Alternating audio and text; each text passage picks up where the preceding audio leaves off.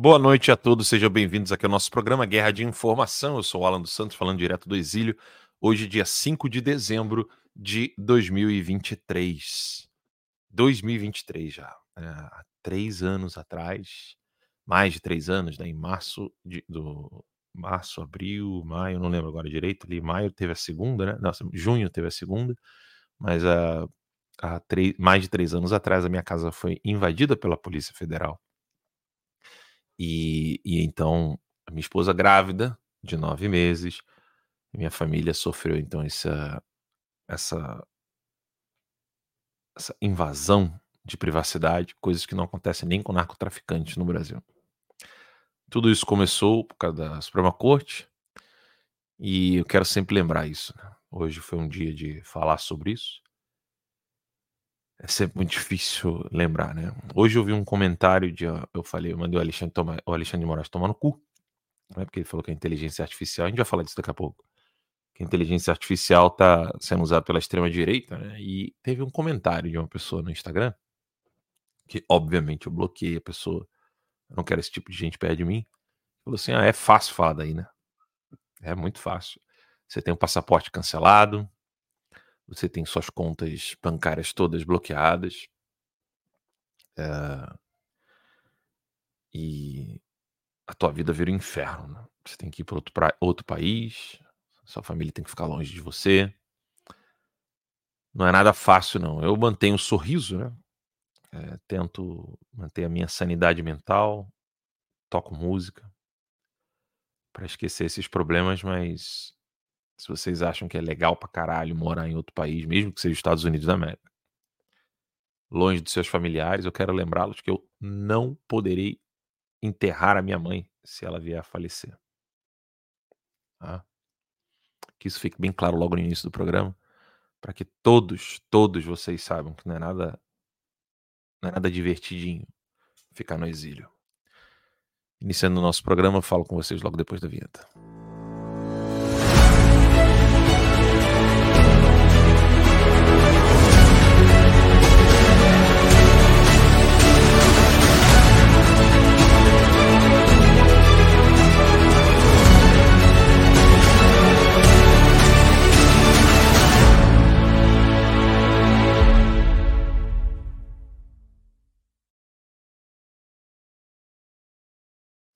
Muito bem. Estamos de volta. Logo depois da vinheta, estamos ao vivo no Rumble, onde eu peço que vocês divulguem. É o único canal que hoje o Terça Livre tem, é no Rumble. Nós temos uma comunidade linkada ao Rumble que está no Locals, onde eu faço transmissões ao vivo exclusiva para assinantes. E amanhã nós teremos uma live exclusiva para assinantes. É um pouco mais. É, é mais aula do que um bate-papo mais aula.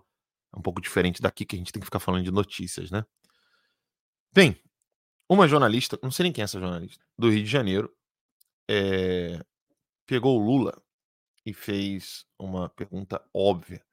E aqui vocês vão ver o tom de, de doença mental, assim, doença mental, não sei se o termo é certo é esse, mas o, o, o, a gravidade psíquica que se encontra esse desgraçado Lula. Olha isso aqui. Você acredita que é uma facada? Acredito. Então acredite você. Uhum. Morreu questão... o assunto? Não, não morreu o assunto pelo seguinte, presidente. O senhor é uma liderança muito importante. O que o senhor fala reverbera. O senhor é a maior liderança da esquerda no país. Quando o senhor diz que tem suspeitas sobre um ataque, o senhor não está justamente alimentando um, um, radicalismo, um fake news? Mariana, eu, te, eu tinha suspeita até você me dar certeza. Uhum. Então você tem a certeza que você veio fazer entrevista comigo e você me convenceu sabe, dizendo, olha, eu sou prova de que ele tomou a facada. Eu não sou a prova, presidente. Então eu estou acreditando. Estou uhum. acreditando em você. Tra só, só, trazendo a questão sobre o efeito da sua fala. Estou acreditando em você. Uhum. O Lula, ele tem as características de, de, de, de histérico, né? Não é tanto de psicopata, em termos precisos, né? Ele, nessa entrevista, ela, ela pergunta, você, você realmente é, não acredita que houve a facada? E ele fala assim: não, eu vou passar a acreditar que agora porque você aprova. Isso é de um cinismo. Um cinismo atroz. É um cinismo atroz. Isso tem que ser colocado em todos os idiomas. Quem puder me ajudar a colocar esse, esse trecho da entrevista do Lula em inglês, é, dizendo que ele duvida da facada do Bolsonaro, sendo que tem, tem a cirurgia, tem a prova, tudo, tudo. Assim, não, não, é, não é uma coisa. Não, não é um objeto de opinião se o Bolsonaro tomou a facada ou não. Né? Não é um, um, não é objeto de opinião. Tipo, ah, eu tenho uma opinião sobre isso. Não sei se ele tomou ou não. É, é, é um absurdo. Né? Ela, a jornalista, ela vai se fuder. Essa menina, coitada, é, a, a vida dela foi pro saco. Né? Se ela não sabe ainda disso, porque o, o, PT já vai ficar de olho. Ela já não é nem de uma emissora grande, então não sei nem de onde ela é. Mas é certo que ela vai, assim, a vida dela foi pro saco. É, pelo sotaque, ela é carioca, ou é do Rio de Janeiro, é, do estado do Rio. Eu realmente não a conheço. Mas o Lula, ele faz o que todo bom comunista gosta de fazer. Você pega a entrevista, então tá bom, então você tá falando, aquela coisa bem de cinismo mesmo, né? Aquela bem. É, é um troço assustador, né? O, o, que ele fala. E eu, eu, vocês sabem que eu, eu, eu serei sempre o chato que chama a atenção da direita. Eu postei no, no Instagram e aí, galera da direita, vocês já esqueceram no Clariston? As pessoas já, já esqueceram até da facada do Bolsonaro. Imagina, a, a esquerda ficou de 2016 até 2018 dizendo golpe, golpe, golpe, golpe, golpe, por causa do impeachment da Dilma. A morte da Marielle, a Marielle vive, ficou dois, três anos. O nego enchendo o saco com isso. E depois não queriam nem mais saber quem é que foi que matou Marielle de fato. Mas eles ficaram ali o tempo todo, né? E a direita não sabe aproveitar o que realmente aconteceu com ela. O fato é isso aqui. Isso aqui deveria ser assim é, jogado no Congresso Nacional e por mais que sejam só palavras, mas esse é o trabalho do parlamentar. Ele fala. Né? Os parlamentares de direita, eles coitados, eles são coitado não, né? São pagos para isso, né? Eles são tão burrinhos, tão burros, né? Eu vou dizer pra vocês, nenhum deputado estuda comigo, tá? Nenhum. Se estudasse, não, não estaria fazendo o que fazem. E não fiquem brabinhos comigo, não, tá?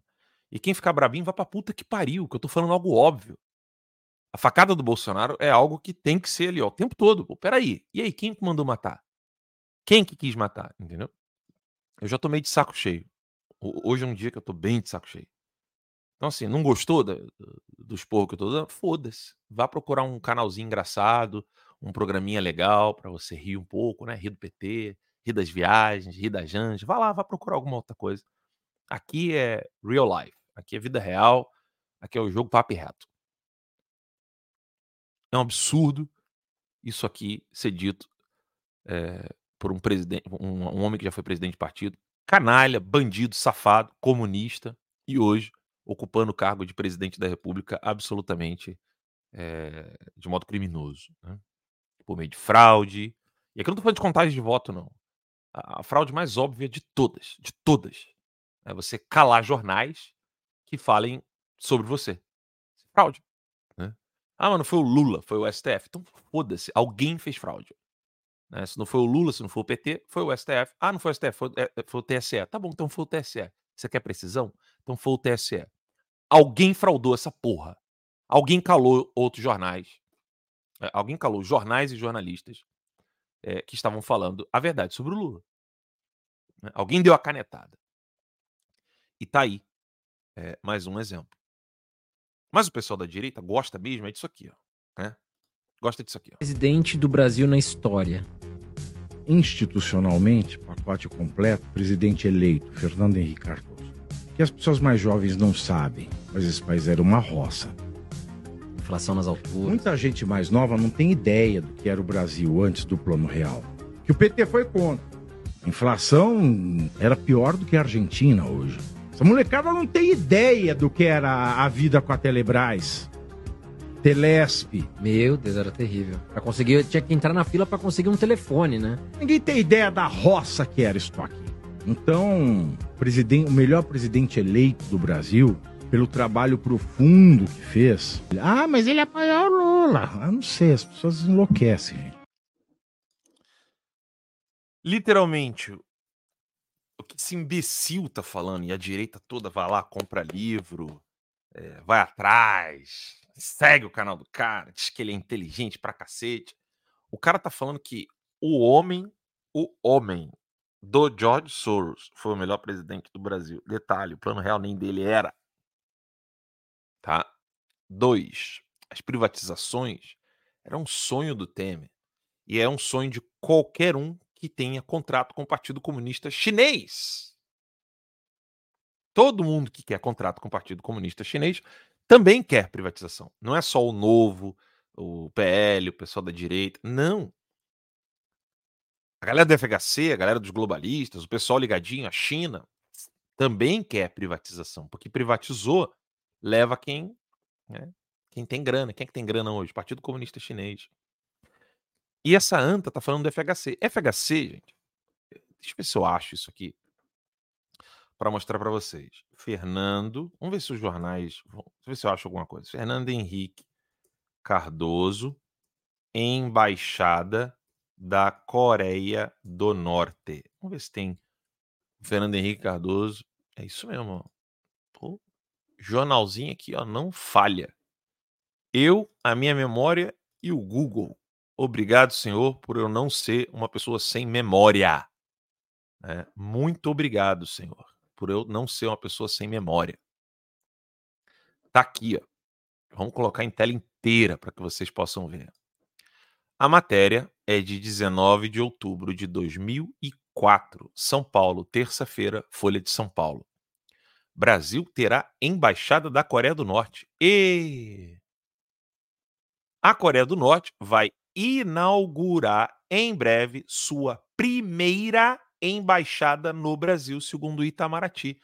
Os dois países só estabeleceram, só estabeleceram relações diplomáticas no primeiro semestre de 2001, depois de uma visita do presidente Fernando Henrique Cardoso a Seul, na Coreia do Sul.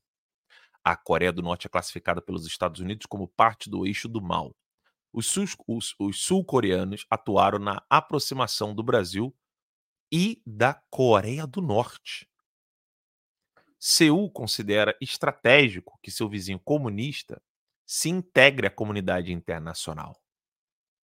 Na verdade, isso aqui eram infiltrados comunistas na Coreia do Sul agindo em favor da Coreia do Norte, tá? Atualmente, o embaixador do Brasil em Pequim, China, também representa o país da Coreia do Norte. O embaixador norte-coreano em Lima, Peru, por sua vez, representa seu país no Brasil. Neste ano, duas missões diplomáticas já estiveram em Brasília para negociar a abertura da embaixada, que, segundo Itamaraty, acontecerá em breve. Em Pequim, o número 2 da Coreia do Norte afirmou ontem em Pyongyang ainda quer resolver pelo diálogo impasse sobre o programa nuclear. Os Estados Unidos querem o fim do programa. Meus caros, foi o Fernando Henrique Cardoso e não o Lula quem fez com que Coreia, só isso, Coreia do Norte se aproximasse do Brasil. Tá bom para você? Gostou? Bem-vindo ao Guerra de Informação. Foi o Fernando Henrique Cardoso quem aproximou Brasil com Coreia do Norte por meio da China e de infiltrados comunistas na Coreia do Sul. Mas para Antas, né, para esses, isso aqui né, é, é um quase símio, né? Para esse quase símio aqui, né, o negócio é grana, dinheiro, tecnologia. Pô, que bom. Vou dar exemplos de tecnologia. Você sabe quem inovou a infraestrutura da Itália? Mussolini. Você sabe quem melhorou a infraestrutura da Alemanha? Hitler. Você sabe quem melhorou a infraestrutura da Rússia? Stalin. Você sabe quem melhorou a infraestrutura brasileira? Getúlio Vargas. Por isso que eu tô cagando quando o nego fala assim: não, mas Fulano é um bom administrador. Fulano vai trabalhar na infraestrutura. Foda-se.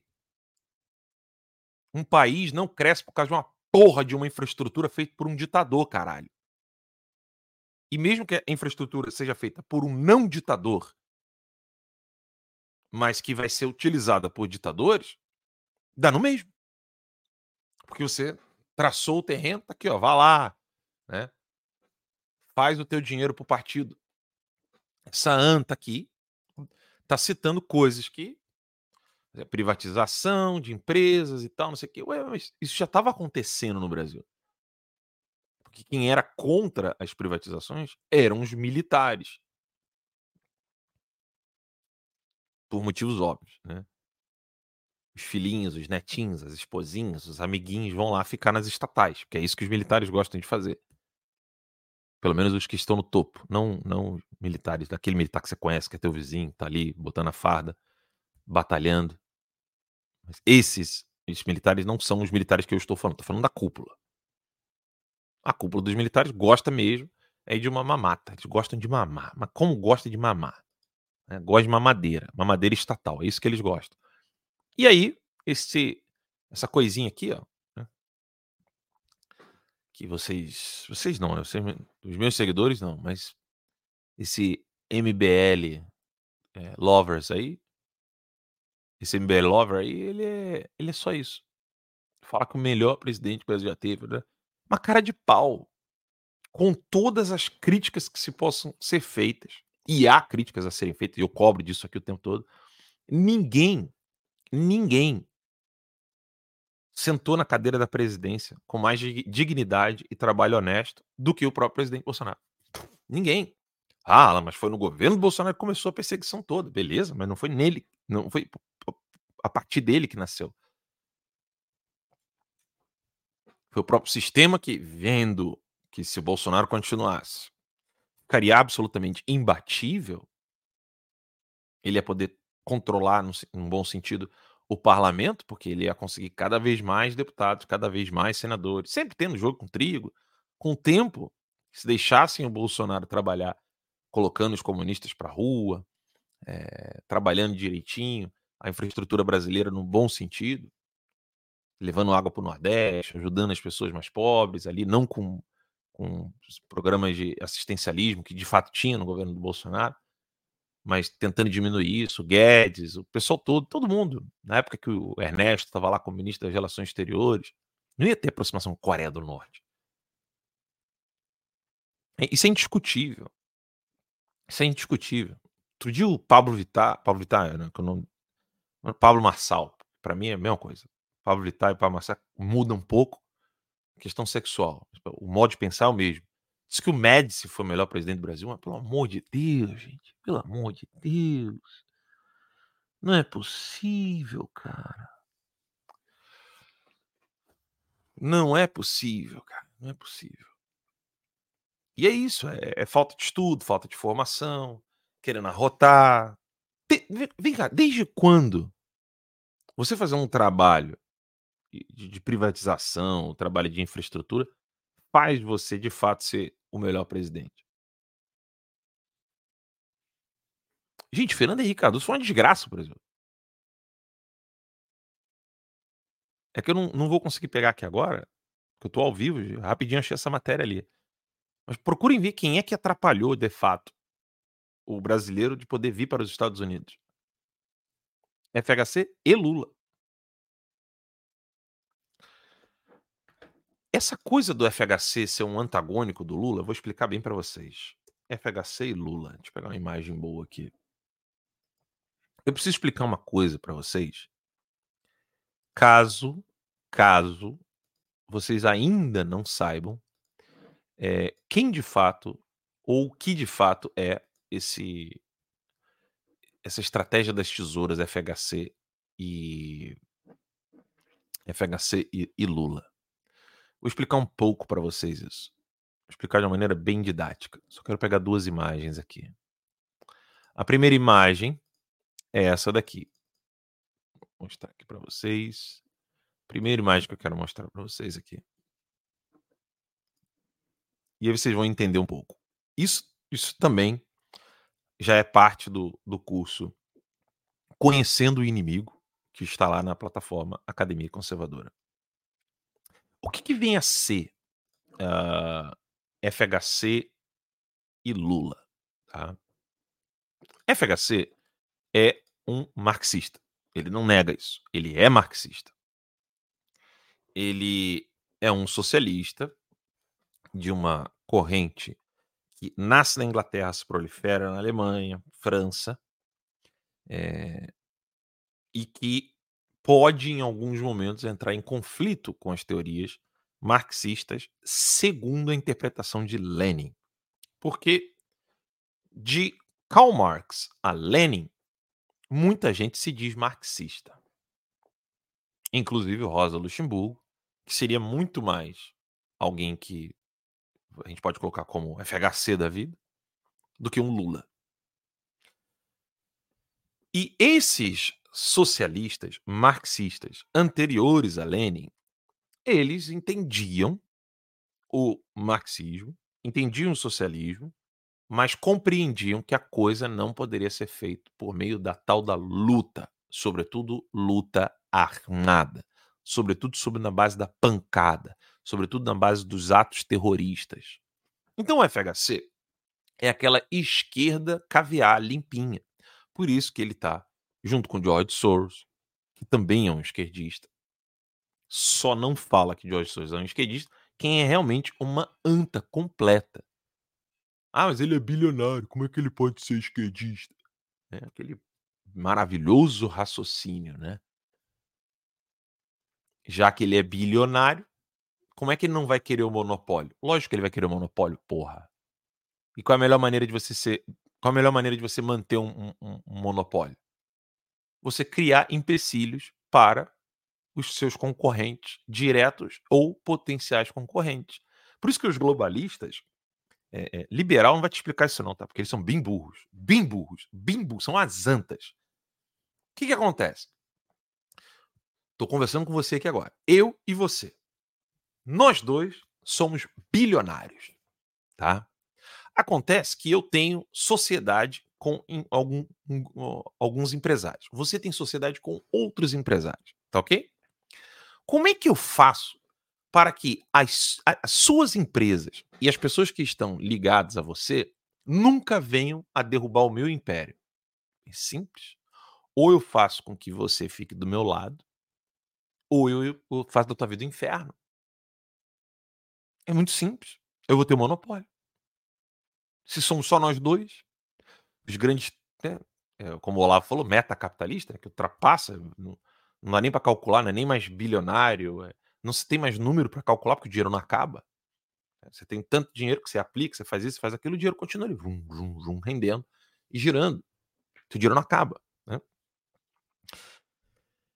Então a melhor maneira do mundo é eu impedir que a vida das pessoas fique quase impossível chegar no topo. E isso é controle, isso é monopólio, isso não é livre mercado. Então é natural pensar que quem alcançou o status de bilionário não queira que os outros também sejam bilionários ou coisa, coisa do tipo. É meio óbvio isso, meu Deus do céu. Você, você, você, você é um gênio para entender isso? Vamos desenhar. Tá aqui, ó. Primeiro bilionário, segundo bilionário. Aí, o que, que nós vamos fazer? Ou nós vamos fazer com que todo mundo fique abaixo. Você vai ficar aí como milionário, tá? Quietinho. Nós vamos ficar aqui como bi. Eu vou ter o um monopólio, você não vai poder chegar até aqui. Quem disse que dinheiro apenas faz uma pessoa deixar de ser totalitária? Desde quando? Pelo contrário. Olha a quantidade de bancos que tem no Brasil. Se os banqueiros falassem assim, não, a gente precisa de mais liberdade para ter mais bancos, para gente ter mais concorrência. Não. Para quê? Continua do jeito que está. Então qual o presidente que a gente quer? O presidente vai manter o nosso monopólio. E é isso que acontece no Brasil hoje. Os presidentes que mantêm os monopólios ficam. Os que não mantêm o monopólio saem. Simples assim. Então não deixa de ser revolucionário, totalitário, tirânico, quem tem dinheiro. Dito isso, quem é FHC? FHC é o homem que representa essas pessoas. E é de família, tá? Diga-se de passagem. Salvo engano, tio, avô dele. Era alguma coisa assim. Ajudou no golpe da República, em 1889. Eu já fiz a árvore genealógica dele. E aí, você tem o FHC representando esses banqueiros, representando esses globalistas, representando o monopólio, com teses marxistas, com teses socialistas, com dinheiro de socialistas de ONGs internacionais, George Soros, Ford Foundation. A Constituição brasileira foi feita com o sopro. Mas conta que faz isso aqui, ó, faz aqui dali. Do grupo do FHC. A ABRAP.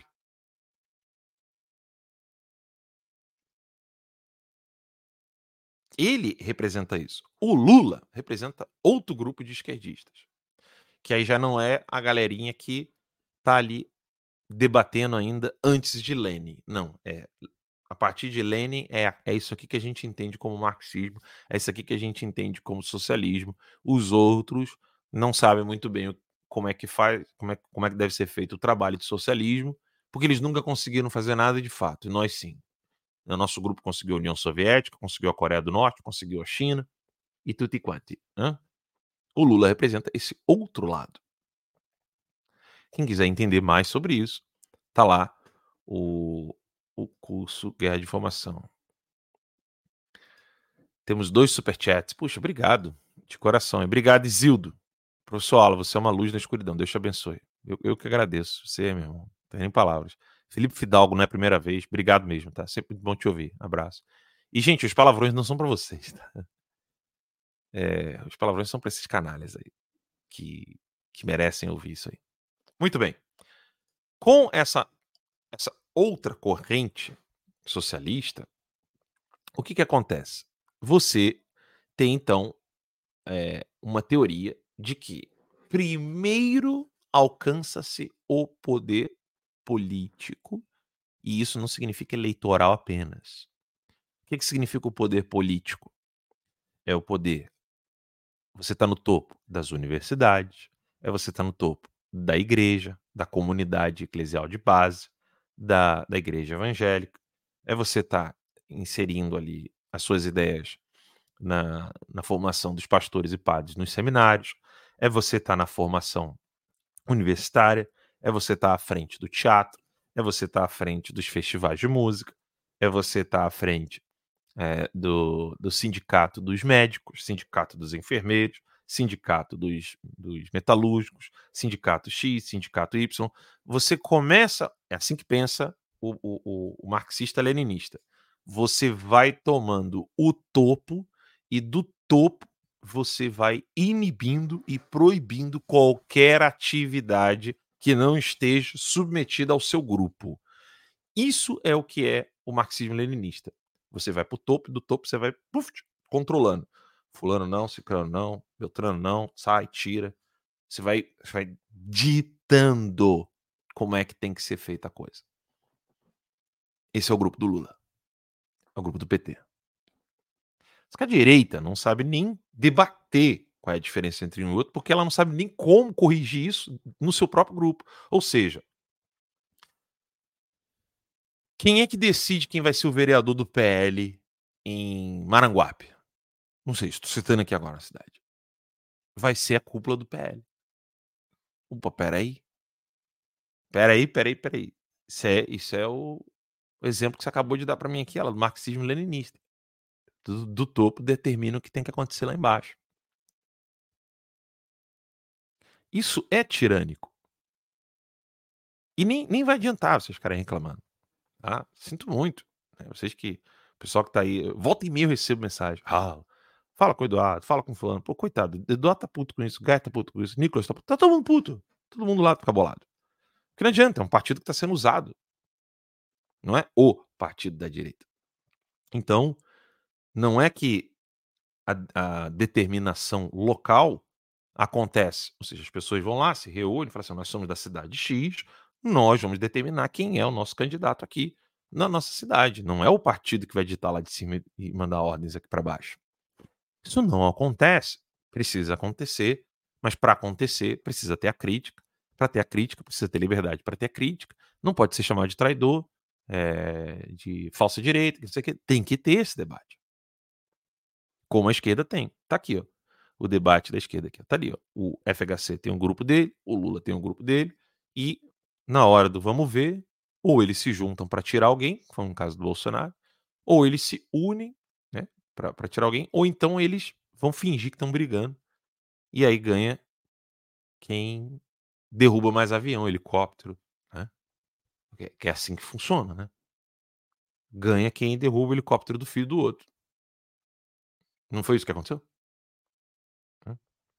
Ou eu tô enganado? E o PT ganha por causa disso. O PT sabe como fazer isso aí. Essa é a grande diferença. Mas não tem muita diferença. Eu vou mostrar para vocês por que, que não tem muita diferença. Olha essa imagem aqui. Ó. Essa imagem aqui é dos dois trabalhando juntinho e misturado. Tá ali, ó.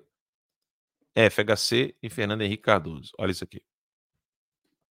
Vou dar uma ampliada na imagem. Tá aqui. Esse é Lula. Aqui dele é FHC.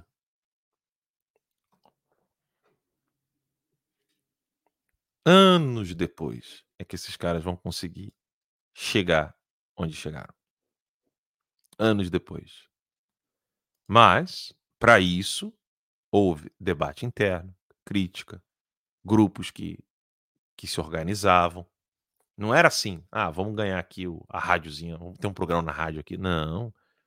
Ainda existia ainda o tete a tete. E existe até hoje. A direita perde muito tempo com pautas é, e, inalcançáveis e aquilo que é absolutamente alcançável vai deixando para trás. E nisso que ela vai deixando para trás, certas coisas boas vão ficando vão ficando é, esquecidas. Por exemplo, eu fiquei sabendo por um amigo que um seguidor meu mandou para ele e falou assim: "Pô, manda pro Alan". E aí ele mandou para mim. Eu fiquei sabendo por um, um, a coisa foi assim, ó. Nem nem vi ninguém noticiar. Deixa eu pegar aqui para vocês. Eu não sei como é que tá o andamento disso. Eu tentei entrevistar a pessoa, as pessoas envolvidas nisso, mas como eu, quem não tem, quem, não, quem está no Brasil e não usa VPN, não consegue ver minhas mensagens. Ele até me segue, mas não consegue ver minhas publicações. Que é essa publicação aqui, ó. Fiquei sabendo, assim, de tabela, algo que deveria de ser, pelo menos, penso eu, absolutamente celebrado, pelo menos como uma, uma boa iniciativa, que é a criação de um partido conservador. Olha que loucura. Nasceu hoje o Partido Conservador. Vamos juntos reconstruir o Brasil. O, o José Carlos Bernardi, que era da Jovem Pan, estou tentando falar com ele, mas ele não, não usa VPN, então ele não vai ver. Tá aqui, ó. Olha isso aqui. Diário Oficial da União, publicado em 4 de dezembro, ontem, de 2023, edição 229, seção 3, página 233. Órgão, ali, órgão editoriais, Comissão Pró-Fundação do Partido Conservador Brasileiro. Programa e Estatuto. Partido Conservador Brasileiro, a sigla é Conservador. Programa O Preço da Liberdade e a Eterna Vigilância, John Philpott Curran. Uh, o programa do Partido Conservador Brasileiro tem como seu fundamento o intransigente respeito às instituições, blá, blá, blá, mas tá aqui. Tá nascendo o negócio. Ninguém foi saber. Ninguém avisou. Então, assim, falta divulgação, então eu vou avisar dentro dos meus limites, né? Eu só tenho o Guerra de Informação aqui no Rumble. Então eu conto com vocês. Gente, vocês estão sabendo da criação. E se alguém conseguir falar com o Bernard, diga lá, olha, o Alan tá tava até querendo te entrevistar para falar um pouco sobre isso. E aí ele tem um vídeo falando sobre isso e nós vamos assistir a esse vídeo dele para a gente entender um pouquinho melhor. Eu não tenho outros meios, eu vou ter que divulgar o que eles estão divulgando nas redes sociais, porque eu estou tentando entrevistar essas pessoas e não consigo. Então vamos ao vídeo uh, onde ele fala da criação do Partido Conservador. Eu acho isso uma iniciativa muito boa e é um bom começo. Eu quero convidar você para juntos nós construirmos um novo partido. O Partido Aliança não saiu, houve problemas, né? Você sabe. E nós temos que continuar essa luta. Eu ouço falar, é difícil, é difícil. Mas eu quero te dizer, só consegue quem luta. Então eu quero convidar você para nós juntos lutarmos para construir o Partido Conservador Brasileiro Conservador. Já está tudo pronto para entrarmos no Tribunal Superior Eleitoral e requerer esse pedido de registro do partido. Então, precisamos muito da sua opinião, da, do seu envolvimento e, claro, de todo o seu apoio. Agora a gente precisa de dinheiro também. Além das quase 600 mil assinaturas, vai cerca de 2 milhões de reais. Mas eu montei um grupo exclusivo é, de trabalho e eu quero convidar para você para ser um dos fundadores comigo. Eu estou postando aqui o link desse grupo exclusivo de trabalho. Ele tem um custo mensal que começa em R$ reais. Veja as tuas condições. Tem gente que pode dar 500 reais, pode dar mil reais, pode dar 10 mil reais para construir esse partido.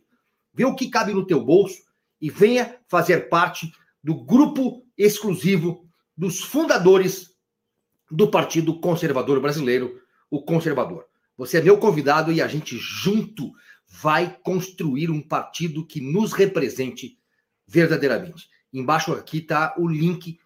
Vem, nós vamos conseguir. É difícil? Sim, mas não é impossível. Afinal de contas, nós temos Deus. Se for impossível, o impossível Deus fará. Obrigado, gente. Uma iniciativa genuína, né? Tá aqui o, o grupo que ele criou. Vamos, vamos Eu quero convidar aqui. você para juntos nós construirmos. Vou tirar o áudio aqui. Vamos ver aqui o, o, o, link. O link que eles divulgam é esse aqui, ó. Vou botar aqui para vocês. Esse aqui é o link que ele divulga, a partir do conservador a sigla é conservador, né? Então tá aqui, quero assinar. É... O nego faz vaquinha para Braga Neto, Bolsonaro, é, pagar, pagar as coisas lá. Puxa, vale a pena então ajudar isso aqui. Tem as comunidades aqui, ó, privadas, fórum de debate, 46 membros. É... Vale a pena uma iniciativa dessa, porque são vias, né, onde você tem ali opções partidárias e políticas. É interessante isso. Ah, mas se não saiu a, o Aliança, tampouco vai sair o Partido Conservador. Vai tentando. Né? Vai tentando. Achei interessante, gostei. Estou aqui divulgando. Como eu já falei para vocês, eu não pertenço a partido nenhum, nem a PL, nem a nenhum outro. acho bom que isso, que isso aconteça. Por mais que, que, que a experiência possa nos dizer o contrário na frente, a gente vai aprender com isso. A direita vai aprender. Eu acho isso ótimo. É uma iniciativa que deveria ser mais divulgada. Né? Enfim, é necessário isso. Da mesma maneira que você tinha ali é, FHC, Lula e outros grupos de esquerda, cada um tentando estabelecer é, o seu trabalho, e eles juntos têm uma força muito forte, uma força muito grande. Da mesma maneira, a direita também tem que entender que isso é bom para ela. Né? Isso favorece. Quisera eu que só tivesse debate entre pessoas decentes no Congresso Nacional Brasileiro. Quisera eu que fosse é, é, partidos de direita, partidos, sei lá, de, de gente querendo defender ali as pautas socialistas, mas que não não deixasse um comunista abrir a boca ali, porque senão aqui você não tem lugar porra nenhuma, né? porque ninguém vai votar em você. Eu vou te desmascarar. Não é proibir a entrada do comunista, porque isso isso não funciona. Não é uma questão de eu gosto ou não gosto. Não funciona. Proibir não funciona. É desmerecer, escrachar e, e impor autoridade intelectual sobre essa, sobre essa gente mesquinha. Né? É assim que eles devem ser escorraçados. Os comunistas precisam ser escorraçados assim como qualquer pedófilo seria. Só se abrir a boca provar. Pedófilo, tá aqui o vídeo. Você não precisa prender o cara, você não precisa fazer nada. A sociedade mesmo vai, vai, vai dar um jeito nele. No caso do pedófilo, óbvio, né? O exemplo que vocês entenderam o que eu quero dizer. O cara tá apoiando o cara tá apoiando genocídio, então tem que ser tratado como quem apoia genocídio. Né? O nego não queria chamar para jantar, a família não gostar mais da pessoa. Tem que ser assim. Comunista tem que ser assim. Não tem outro jeito. Comunista não, não tem conversa. Não tem. Então, quisera eu que no, no parlamento brasileiro nós só tivéssemos isso. É óbvio que o buraco do Brasil é mais embaixo. Isso é um tema até que me causa tristeza, né? Porque você olha assim e fala assim, rapaz, isso aí vai ser complicado de resolver. Que é um problema intelectual, não é moral. Não é de comportamento. Mas é um problema de, de inteligência mesmo. As pessoas já não. Não é que elas atuam de maneira que precisa ser corrigida. Ela não tem ideia que da maneira que ela está atuando é algo ruim. Não tem. O brasileiro comum não tem. Não tem. Não tem. Eu estava vendo hoje um vídeo é,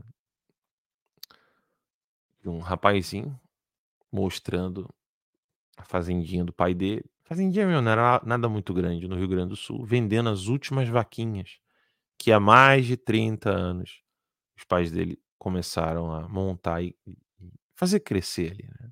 Comprar uma vaquinha, comprar outra, comprar outra, foi crescendo, conseguiu exportar leite, aí agora veio a crise.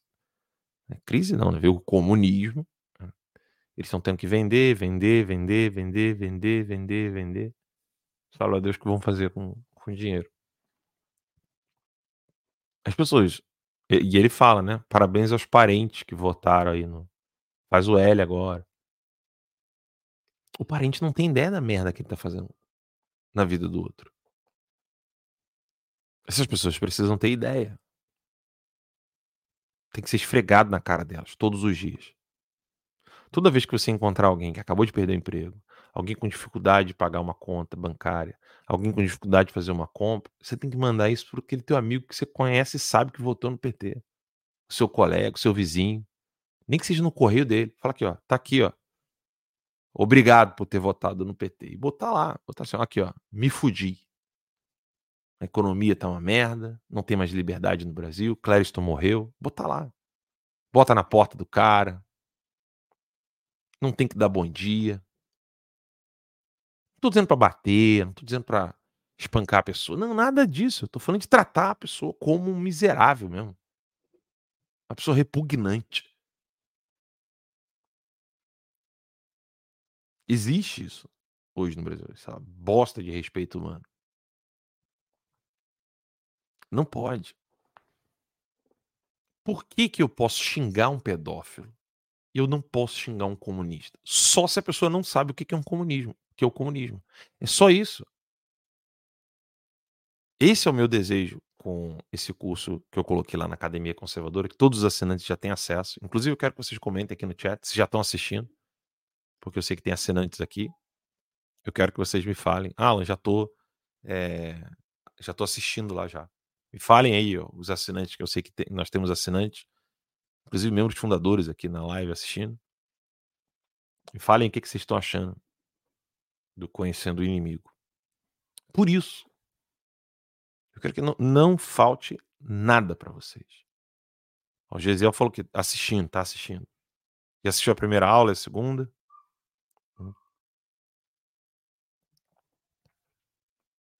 Muito bom, o doutor Pompeu falou. Que bom, isso aí. Eu quero vocês assistindo. Já terminei, Vicente. Não terminou, não. A, a Thaís botou aqui. Não, calma, eu botei duas aulas. Tem ainda mais aulas. Eu vou, vou gravar no decorrer da semana. Tá sendo uma semana corrida. Tá esperando mais aulas. Beleza. Então quem tá assistindo aí tá adorando, né? A mentalidade revolucionária precisa ser extirpada. Precisa, as pessoas precisam entender o que é isso. Né? Precisam tratar. Por exemplo, você tem familiar militar, tem que mandar isso aqui para ele. Ó. Olha isso aqui, cadê?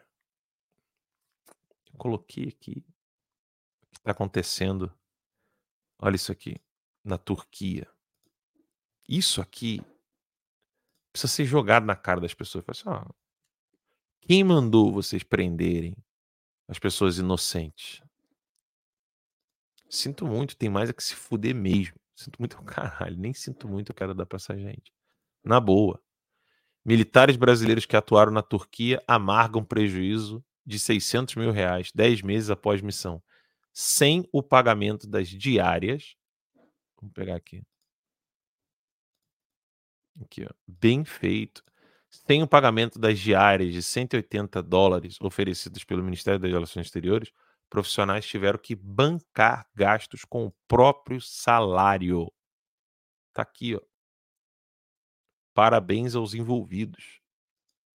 Tá chateadinho? Vá lá conversar com o pessoal que tá na cadeia. Porque tava na frente do quartel. Vá lá. Reclama lá. Você é militar? Você tá chateadinho que você teve que pagar do seu bolso? 600 mil? Pô, vai lá reclamar. Fala lá pro general. Fala, general, obrigado. Obrigado, almirante. Obrigado, general. Né? Obrigado por terem prendido aquela senhorinha com Bíblia debaixo do braço. Obrigado por ter falado pro pessoal. Eles achavam que estávamos ali para ajudá-los. Vai lá, pô, reclama com eles.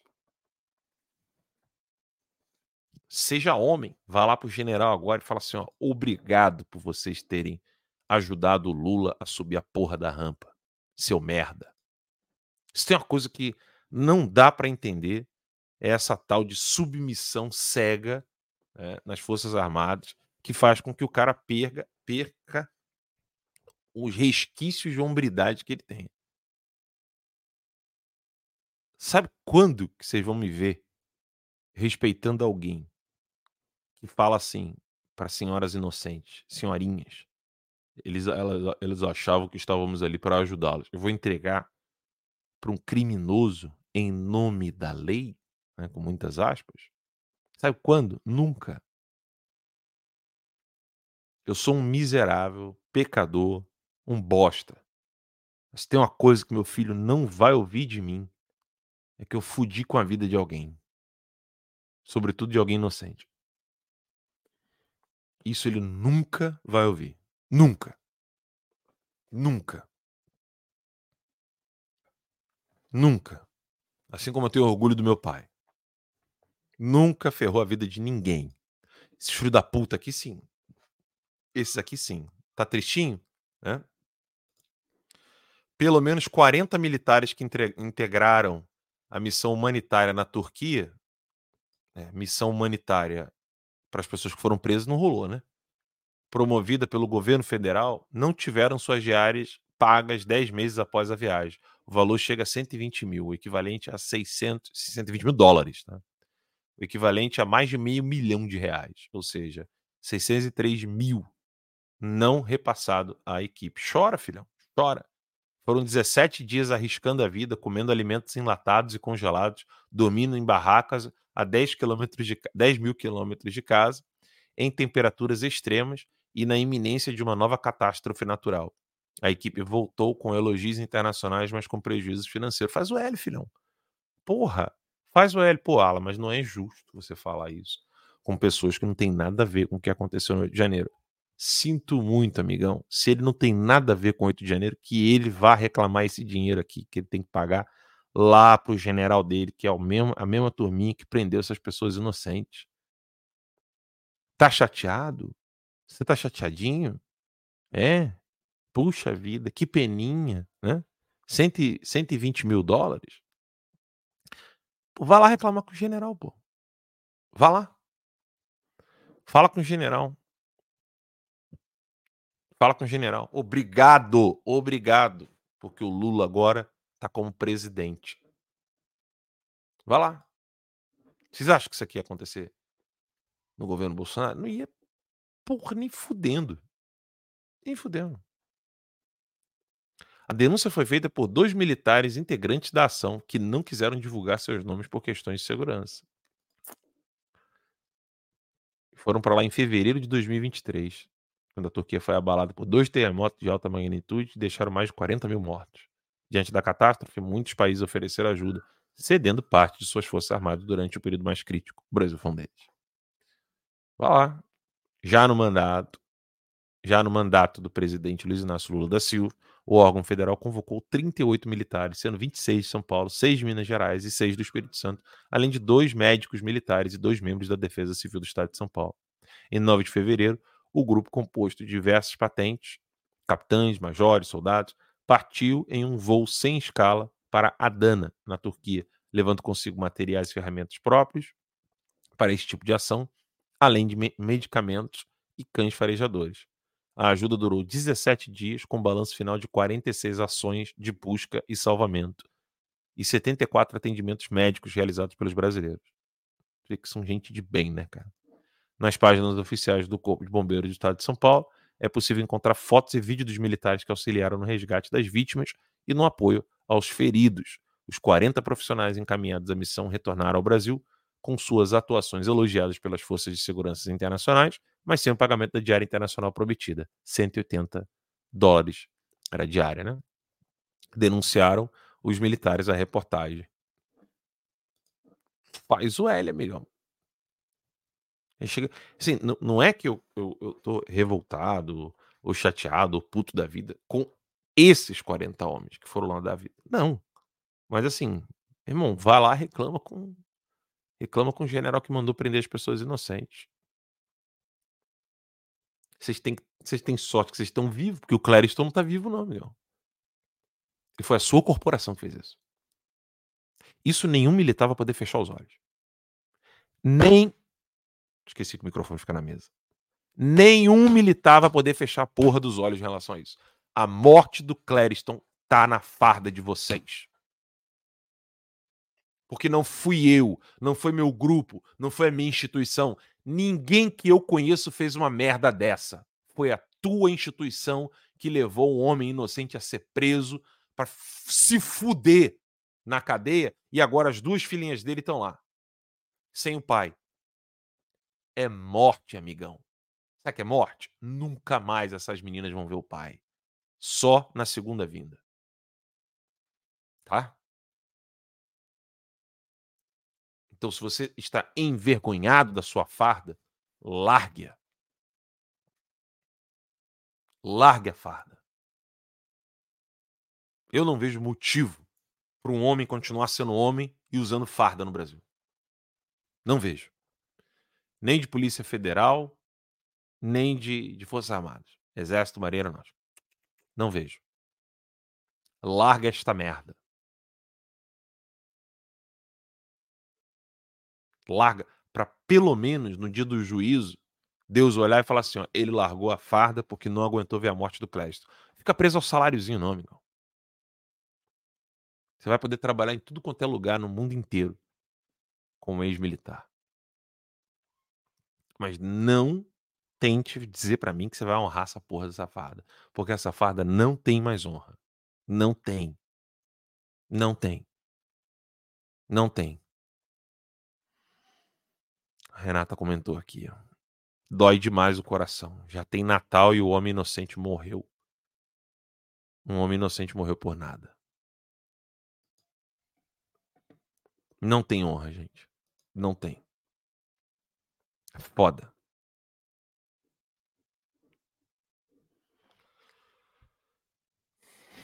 Ah, Clériston, ora por nós. Né? Pensa numa coisa que me dói, cara. Tá bom de programa. Até amanhã, galera. Deus abençoe. Sigam a gente no, na Academia Conservadora e nas redes sociais. Deus abençoe. Eu sou homem, não sou de ferro, não. Um abraço. In June of 1967, the fast and decisive Six Day War in the Middle East. Sequestro do empresário Abílio Diniz. O empresário Abílio Diniz foi libertado em São Paulo. Material de campanha do Partido dos Trabalhadores e de Lula como adesivo. Além de se vangloriar, que ajudou os sequestradores a serem soltos. E eu fui na cadeia conversar com os meninos e eles foram soltos e eu não sei aonde que eles estão agora. Criação do Foro de São Paulo. Quando criamos o Foro de São Paulo, nenhum de nós imaginava que em apenas duas décadas chegaríamos onde chegamos. Aliança com o comunismo. A ideia surgiu de uma conversa de Fidel Castro com Lula. Assassinato do prefeito Celso Daniel. E se rebelou com a corrupção petista e acabou acabou assassinado. Acabou assassinado. Mensalão. Afirmou que o PT pagava mesada para deputados de partidos aliados. Associação com bandidos. É Lula, o chefão do maior esquema corrupto. Aproximam o PT do PCC. Ou seja, Lula passa a mão na cabeça de ladrões de celulares, de drogados e condena a polícia. A gente rouba celular para vender, para ganhar um dinheirinho. depois vamos pro bar tomar cerveja junto. O ex-presidente Lula transita nesse submundo do crime. Prisão. O ex-presidente Lula e o PT teriam recebido 138 milhões e 600 mil reais. Provem uma corrupção minha, que eu irei a pé bater preso. O ex-presidente Luiz Inácio Lula da Silva começa a cumprir a sua pena por corrupção passiva e lavagem. Você quer que isso continue?